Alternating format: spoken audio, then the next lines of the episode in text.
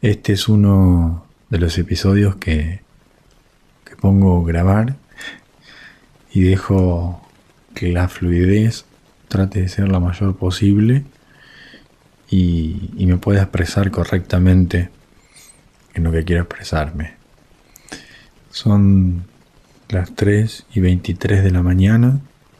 Estoy, estoy en una isla en el medio del Océano Pacífico y hoy quiero hablar de mi propio proceso terapéutico y de mi experiencia con la ayahuasca, este brebaje de la selva amazónica y quiero contar cómo, cómo transité todo el proceso mientras estuve en contacto con esa planta de poder y qué fue lo que aprendí habiendo hecho ese proceso. Así que primero quiero aclarar que quiero voy a hablar desde un lugar de humano, no como psiquiatra. Y segundo, no, no recomiendo ni, ni estoy incentivando el consumo de sustancias que pudiesen ser ilegales en, determinados países. Esto simplemente es un testimonio personal, particular, en el cual uno no puede hacer una generalización de esto. Pero sí me parece importante que, mm, que se pueda hablar de esto, sobre todo porque principalmente quiero contar cómo fue el cambio que produjo en mí la experiencia con la ayahuasca y cómo la transité. Así que yo tuve cuatro ceremonias de ayahuasca. Hice la primera en septiembre del 2020. Al mes siguiente hice la segunda. Eh, a los seis meses hice otra. Y al año hice otra. Así que voy a hablar de la primera, que fue, a mi juicio, la más trascendental de todas las experiencias que he tenido con plantas de poder y que fue la que que fue la que me trajo más presencia, más conexión, más amorosidad con las personas que amo, más entendimiento con los procesos que atravieso y más aceptación con las cosas que no están dentro de mi control y que no puedo cambiar ni controlar. Entonces, para mí, esa experiencia fue tan importante y yo aprendí tantas cosas que mi vida cambió completamente. Bueno, la primera experiencia fue en septiembre del 2020.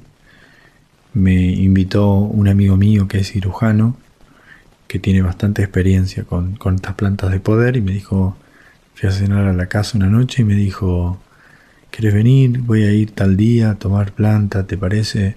¿Te sentís listo? ¿Querés venir? yo en ese momento me encontraba bien, es decir, estaba, estaba estudiando lo que quería, estaba trabajando de lo que quería, estaba con la persona que quería estar, estaba, estaba viviendo donde quería estar, en el lugar que quería estar. Yo no, no, no, no sentía que, que tenía que ir a curarme algo, que tenía que sanar. Pero sí hacía mucho tiempo que estaba que me sentía muy curioso con otras formas de sanar, de curar, que no sean los tratamientos clásicos, los tratamientos de la medicina alopática. Entonces eh, me sentía listo, me sentía preparado para hacer la experiencia y le dije, sí, sí, estoy para hacerla. Entonces me contacté con el chamán, eh, tuve un par de entrevistas, me hizo un par de preguntas de de antecedentes personales, eh, antecedentes farmacológicos, si estaba tomando alguna medicación, toda una batería de preguntas que me parecieron muy atinadas, muy correctas, y ya sentí que estaba yendo a un lugar donde ya, ya me sentía en un lugar seguro, por lo menos intuitivamente. Y bueno, me preparé, una, durante una semana hice una dieta específica que es una dieta que se compone de, ciertos vegetales, de ciertas frutas, se evita la carne, el azúcar agregada, la sal agregada, el sexo, por una semana, una semana y media, dos, para limpiar el cuerpo, para estar preparado para recibir la planta. Y yo en ese momento me acuerdo que hacía eh, ayuno intermitente, entonces no me costó nada hacer esa dieta. Y de hecho, el día que, que tomé la planta, ese día no hay que comer nada sólido, simplemente líquidos. Y me, sentía muy cómodo y muy preparado para, para hacerlo porque justo estaba haciendo ayuno intermitente. Y una cosa que noté, que me pareció muy curioso y que después con otras personas que conozco que, han tenido la experiencia con, con ayahuasca con hongos, les ha pasado lo mismo, fue que antes de, de tomar planta, o sea, la semana antes, yo sentía que de alguna manera algo se estaba moviendo. Es muy difícil de explicar esto porque no, no, no, estaba en contacto con nada todavía, o sea, era una semana previa, pero yo sentía que algunas cosas que pasaban, yo en ese momento estaba en pareja, algunas cosas que conversaba, algunas cosas que no, no sé cómo explicarlo, pero lo tengo que decir porque fue esa semana previa y no me parece que sea casualidad, que yo sentí que algo se empezó a mover. Me sentía distinto. Me despertaba, por ejemplo, un sábado a las 7 de la mañana sin reloj, sin alarma, sin despertador. Me iba al balcón. En ese momento vivía en un departamento que tenía un balcón hermoso con, muchas plantas que y me encantaba sentarme ahí y pasar tiempo. Y esa semana previa me, me encontraba mucho tiempo ahí en el balcón como meditando, observando las plantas, distinto. Y, y no había pasado nada, o sea, distinto. Estaba tranquilo, me, miraba las plantas, meditaba, estaba estaba en una, digámosle, una, en una sintonía diferente a la que venía teniendo anteriormente. Entonces eso me llamó la atención. Pero por supuesto que en ese momento no lo asocié a, la experiencia en sí. Bueno, el sábado llegamos con mi amigo al lugar, nos presentamos con el chamán, nos sentamos. Me acuerdo que había muchos almohadones, colchonetas para, para poder estar cómodo porque uno se acuesta en el suelo y yo me preparé todo como una, como una camita con almohadones, con, una frazada que me había llevado, con un almohadón chiquitito que yo quería mucho, que, usaba siempre para dormir, cosa de sentir una textura, un olor, algo, algo familiar. Y me, me armé como una especie de útero. Ahí tomé el brebaje, me puse una anteojera, de esas que se usan para dormir, y me acosté más o menos unos 30, 40 minutos, eh, no sentí nada.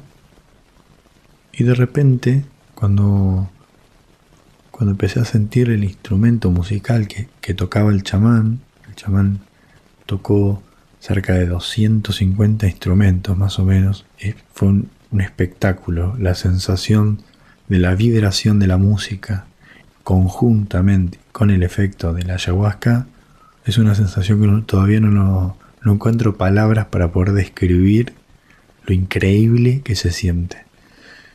A los 30, 40 minutos empecé a imaginarme una especie de luz. Y yo digo imaginarme porque yo tenía los ojos cerrados y tenía las anteojeras, pero era una imaginación muy nítida.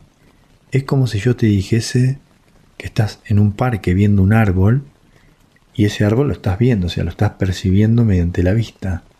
Pero con, esa misma nitidez que vos ves ese árbol, pensá que yo me imaginaba ese árbol. Entonces es muy confuso porque pareciese que lo estás viendo, porque es muy fina la nitidez en la cual se puede observar los detalles y pareciera que uno está mirando con los ojos cerrados.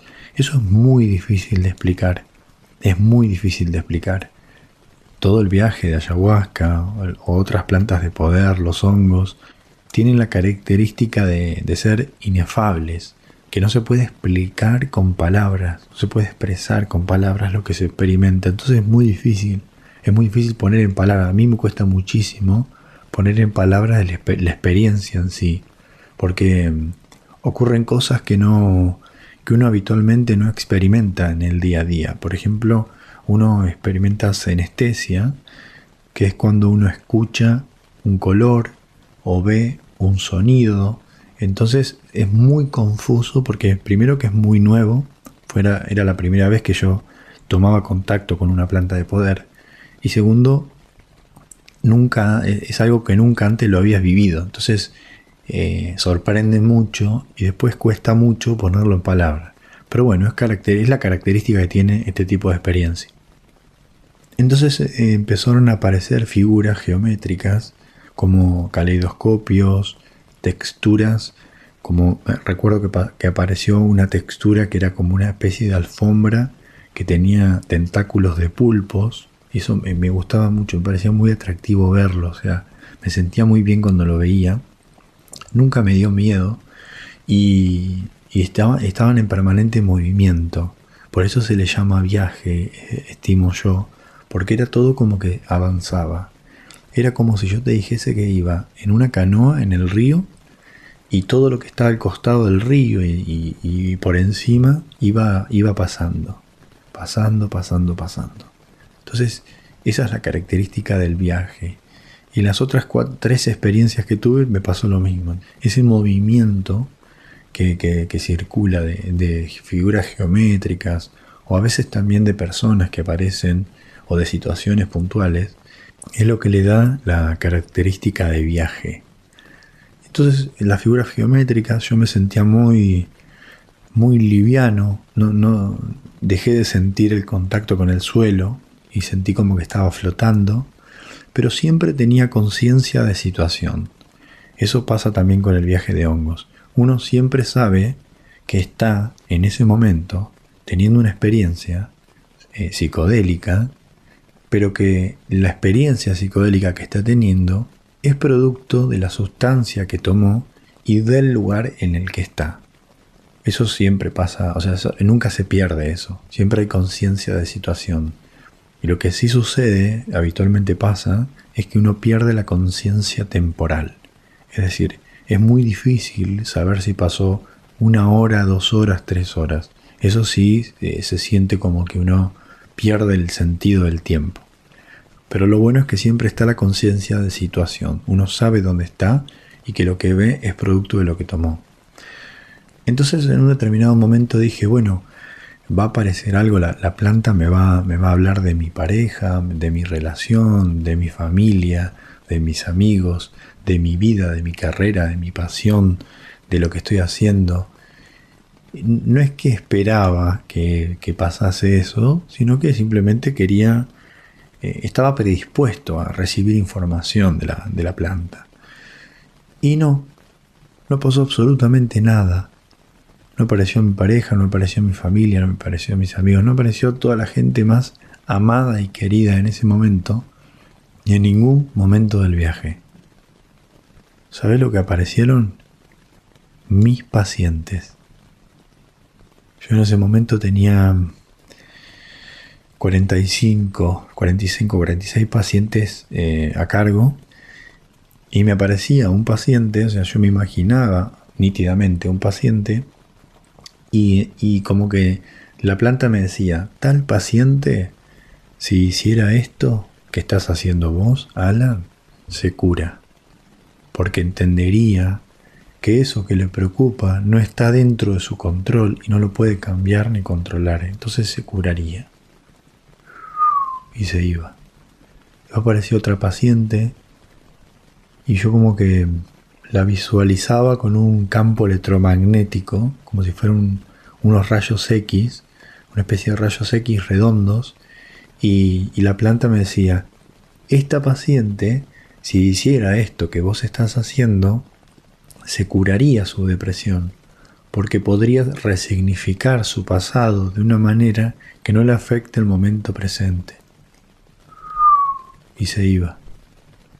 Y de repente aparecía otro paciente y, volvía a aparecer ese, campo electromagnético, como, esa aura que hacía como un análisis de lo que le estaba pasando y la planta me decía, este paciente, si hiciera esto que estás haciendo vos, se curaría, porque se daría cuenta que está eligiendo una versión del futuro catastrófica y que esa versión del futuro catastrófica en este momento no está pasando, entonces se curaría. Y se iba. Bueno, así estuve 12 horas sin moverme, sin, sin tomar agua, sin ir al baño, sin hacer absolutamente nada. 12 horas reloj. Empezamos a las 12 del mediodía y a las 12 de la noche terminamos. Y fueron 45 pacientes analizándolos así con la planta, con el rayo electromagnético que los atravesaba y que, y que encontraba, como que encontraba el, el problema y, lo que tenía que hacer el paciente para poder curarse. Eso era lo que pasaba. Y cada vez que pasaba eso, yo sentía una paz, una, un alivio. Es decir, se, se curaría, se resolvería el problema. Pero después de la paz me venía una impotencia, un sentimiento de tristeza, de, como de, desolación, pero muy fuerte. Pocas veces lo he sentido en mi vida ese sentimiento, que venía con la idea de que yo, yo no, no puedo, que si bien eso sería la, la, la respuesta para el paciente, yo no puedo hacer eso, porque yo no puedo traer un paciente a que haga esto que yo estoy haciendo. Eso me daba mucha tristeza, porque obviamente no lo puedo hacer. Entonces me daba mucha tristeza en el sentido de, tenés la respuesta, pero nunca lo vas a poder hacer. Eran dos cosas. Entonces eso me daba, primero, encontrar la respuesta me traía alivio, pero que no lo pudiera llevar a cabo me daba mucha frustración. Entonces estaba como con una especie de, polaridad que lo atravesé no sé cuánto tiempo, pero fueron, bastantes horas donde, donde me recorría ese sentimiento de felicidad y, de alivio y ese sentimiento de impotencia de que jamás vas a poder hacer algo así vos. Entonces eh, ahí fue como una especie de surfear entre frío y calor, pero fue bastante. Me acuerdo que ya estaba, en, ciertos momentos estaba cansado de sentirme así. Pero después me di cuenta que yo toda la vida me imaginé como curando, o sea, como, no como cortando el cuerpo, pero, pero sacando lo malo y dejándolo puro. Fue algo que desde chico me imaginaba, por eso los primeros años de medicina yo quería ser cirujano, porque, porque yo podía sacar lo malo y dejarlo bueno, como limpiar el cuerpo y dejarlo bueno. Y, y acá estaba pasando eso, pero con trastornos de ansiedad y con trastornos depresivos, que es lo que yo me dedico, mi campo. Entonces me di cuenta que es, primero, cuánto, cuánto deseo de corazón cuánto deseo desde, desde lo más profundo de mi alma que una persona se cure, se cure de raíz, se limpie del conflicto. Y segundo, me di cuenta también cómo odio, cómo, cómo me hace mal tapar el sol con la mano. Es decir, emparchar un síntoma con un fármaco, pero no resolver nada. Me di cuenta que eso fue trascendental para mí porque yo en ese momento estaba, estaba trabajando y tenía, tenía algunos pacientes que, manifestaban resistencia al tratamiento, o sea, que no había respuesta, que no había nada que hacer, porque habíamos probado un fármaco de primera línea, un determinado tiempo, a dosis plena, no, no lograba bajar los síntomas, pasamos a otro fármaco, también de primera línea, a dosis plena, con tiempos correspondientes, y no pasaba eso, entonces había una impotencia que me pasaba cuando, cuando me ocurría que tenía un paciente con resistencia al tratamiento, que me hacía, me afectaba mal, o sea, me, me hacía muy mal, que no podía yo darle respuesta a una persona que estaba buscando alivio por un tema de ansiedad o depresión.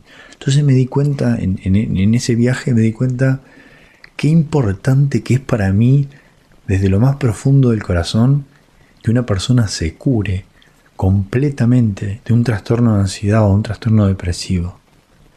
Eso fue.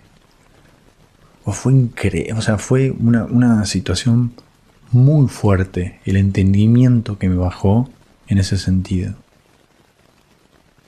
Y luego de, de todo ese, ese proceso psicoemocional en el cual yo estuve trabajando con mis pacientes, empecé a sentir que, que todo lo que me, que me rodeaba se empezaba como a ver un poco más borroso. Y yo dije, acá estoy sintiendo de realización. Acá todo lo que me rodea lo estoy percibiendo con menos nitidez. Empecé a sentir que no podía enfocar mis ojos en la pared, en lo que me rodeaba. Empecé a sentir un dolorcito, no un dolorcito, una molestia en el estómago, un poquito de un poquito de picazón en la espalda. Dije, bueno, está apareciendo el viejo y conocido ataque de pánico. Entonces dije, bueno, Alan, vamos al baño, tranquilo, caminá hasta el baño. Así que fui, me senté, abrí la canilla, cerré los ojos y empecé a respirar.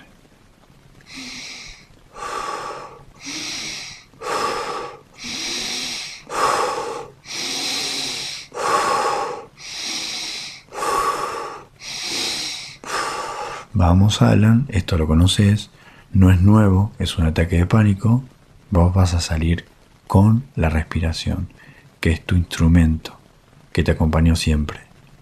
Empecé a tener picazón, me empezó a picar la espalda, empecé a tener como escalofrío, seguía respirando, seguía respirando, vamos, Alan, seguí respirando, me decía a mí mismo, respira, respira, respira, respira, respira. Y en un momento empecé a sentir que podía ver el baño, podía ver la pared. Y dije, está, estoy empezando a volver en sí. Seguí respirando, seguí respirando y volví y lo superé. Superé el ataque de pánico después de 10 años de que no sentía uno. En ese momento. Y ese ataque de pánico fue un ataque de pánico que me motivó hacer un podcast que no sé si se llama supresor de ataque de pánico o supresor de ansiedad o lo que sea, pero, pero es básicamente todo lo que yo sentí, todo lo que yo experimenté en ese baño, lo traté de utilizar como herramienta para una persona que se encontrase en la misma situación en la que yo estaba. Entonces, todo tiene una historia, todo tiene un, un sentido. Empecé a darme cuenta de eso. Y cuando me fui a mi casa, los días posteriores, me sentía tranquilo, me sentía bien, pero sentía que, que había algo que tenía que cambiar en mi vida, que había algo diferente que tenía que hacer. Y empecé a sentir como la necesidad de, de las fiestas irme un mes y medio. los últimos 10 años cuando llegaba la fiesta, pasaba cuatro días de Navidad y Año Nuevo y me volvía. Esta vez como que la planta me dijo, no chiquito, andate un mes y medio a tu pueblo. No te vayas cuatro días como siempre. Anda, conecta con tu familia, pasa tiempo con tu familia, está ahí un mes y medio y después te volvés. Y esto es muy raro de explicar porque no es que la planta me habló, pues yo no, escuché ninguna voz, sino que en ese momento que uno, está en, en ese estado psicoemocional, uno como que siente la certeza de lo que tiene que hacer. Es, es, muy raro de explicar esto, porque, porque yo, si bien yo pensé eso, yo siento que la planta me lo dijo, ¿no? No es, no es una conclusión a la que yo llegué, pero literalmente fue algo que yo pensé. Entonces, es muy difícil de explicar si es que la planta te habla o si es que uno llega a una conclusión en un estado alterado de conciencia. Pero lo cierto es que no se puede explicar eso. No se sabe bien si es que te habla una planta o, o la planta te hace llegar a la conclusión. Pero bueno, a mí me pasó eso. Y ese, ese, efectivamente, ese fin de año, me fui a mi pueblo un mes y medio, literal. Y estuve muy bien, muy conectado con mi abuela, con mi mamá, con mi papá, con mi hermano, con mi familia, con mis tíos, muy conectados. Y en ese viaje de, de, conexión con mi familia y después de, de conexión conmigo mismo también, y yo en ese momento sentía que, que tenía que alejarme de todo, de todo. Y eso me sirvió para un montón de cosas que no vienen al caso ahora, pero unos, unos meses posteriores a eso, yo me separé y yo viví el proceso de duelo de cuatro años de relación con en un estado donde donde más centrado me sentí en toda mi vida. Porque con una claridad de percepción sensorial y de cognición, de capacidad de pensamiento, que todo lo que era falso en mí cayó. Y solo quedó lo que era puro. Y eso me trajo mucha paz. Y pude vivir el proceso de duelo con el dolor necesario que implica el duelo, porque el dolor es inevitable, pero con mucha aceptación. Aceptación de que yo no puedo cambiar ni controlar el deseo de nadie. Y hay una paz que viene con también aceptar que es así y que hay muchas cosas en la vida que van a ser así. Y tarde o temprano, todos vamos a tener pérdidas. Y todos vamos a, a envejecer. Y todos vamos a tener que aceptar esa pérdida. Y que ser un viejo es diferente de ser un joven y que vamos a tener que aceptar traiciones de gente que amamos, abrazo partido,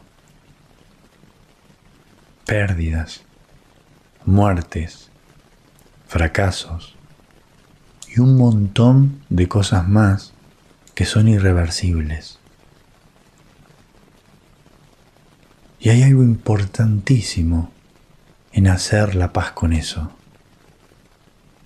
Y digo paz porque no intentar compensarlo, no, intentar negarlo, no intentar como ocultarlo, es la plataforma inicial de aceptación que nos da como esa especie de paz y tranquilidad. Creo que es esencial primero dejar asentar lo que es en qué nos sentimos en falta, en qué nos sentimos de cuarta, en qué nos sentimos en desventaja, en qué nos sentimos que no nacimos con las mejores oportunidades. Y hay algo divino, mágico, con esa aceptación. Y que da paz. Ese fue mi mi proceso terapéutico con la ayahuasca. Y una de las cosas que más aprendí en ese viaje, en ese viaje y en los posteriores que tuve, es que uno tiene que hacerse cargo de su propia vida. Uno tiene que tener un plan. Y si uno no tiene un plan, automáticamente se convierte en el plan de otro. Y hacerse cargo de la vida de uno es hacerse cargo también de su propia curación. Porque la planta no te cura, te curás vos. El hongo, la planta, cualquier planta de poder, te muestra el camino, pero uno tiene que caminar si la planta te dice, deja de hacer eso, O si vos entendés en el viaje de ayahuasca que tenés que dejar de hacer eso y no lo dejás de hacer, la planta no puede hacer nada. Ahí es donde uno tiene que empezar a hacerse cargo de su propia curación. Y esto es lo mismo con los hongos, con las microdosis. Es una medicina totalmente diferente a la, a la cual estamos acostumbrados. Acá tenemos que hacernos cargo nosotros mismos de lo que tenemos que cambiar en nuestras vidas.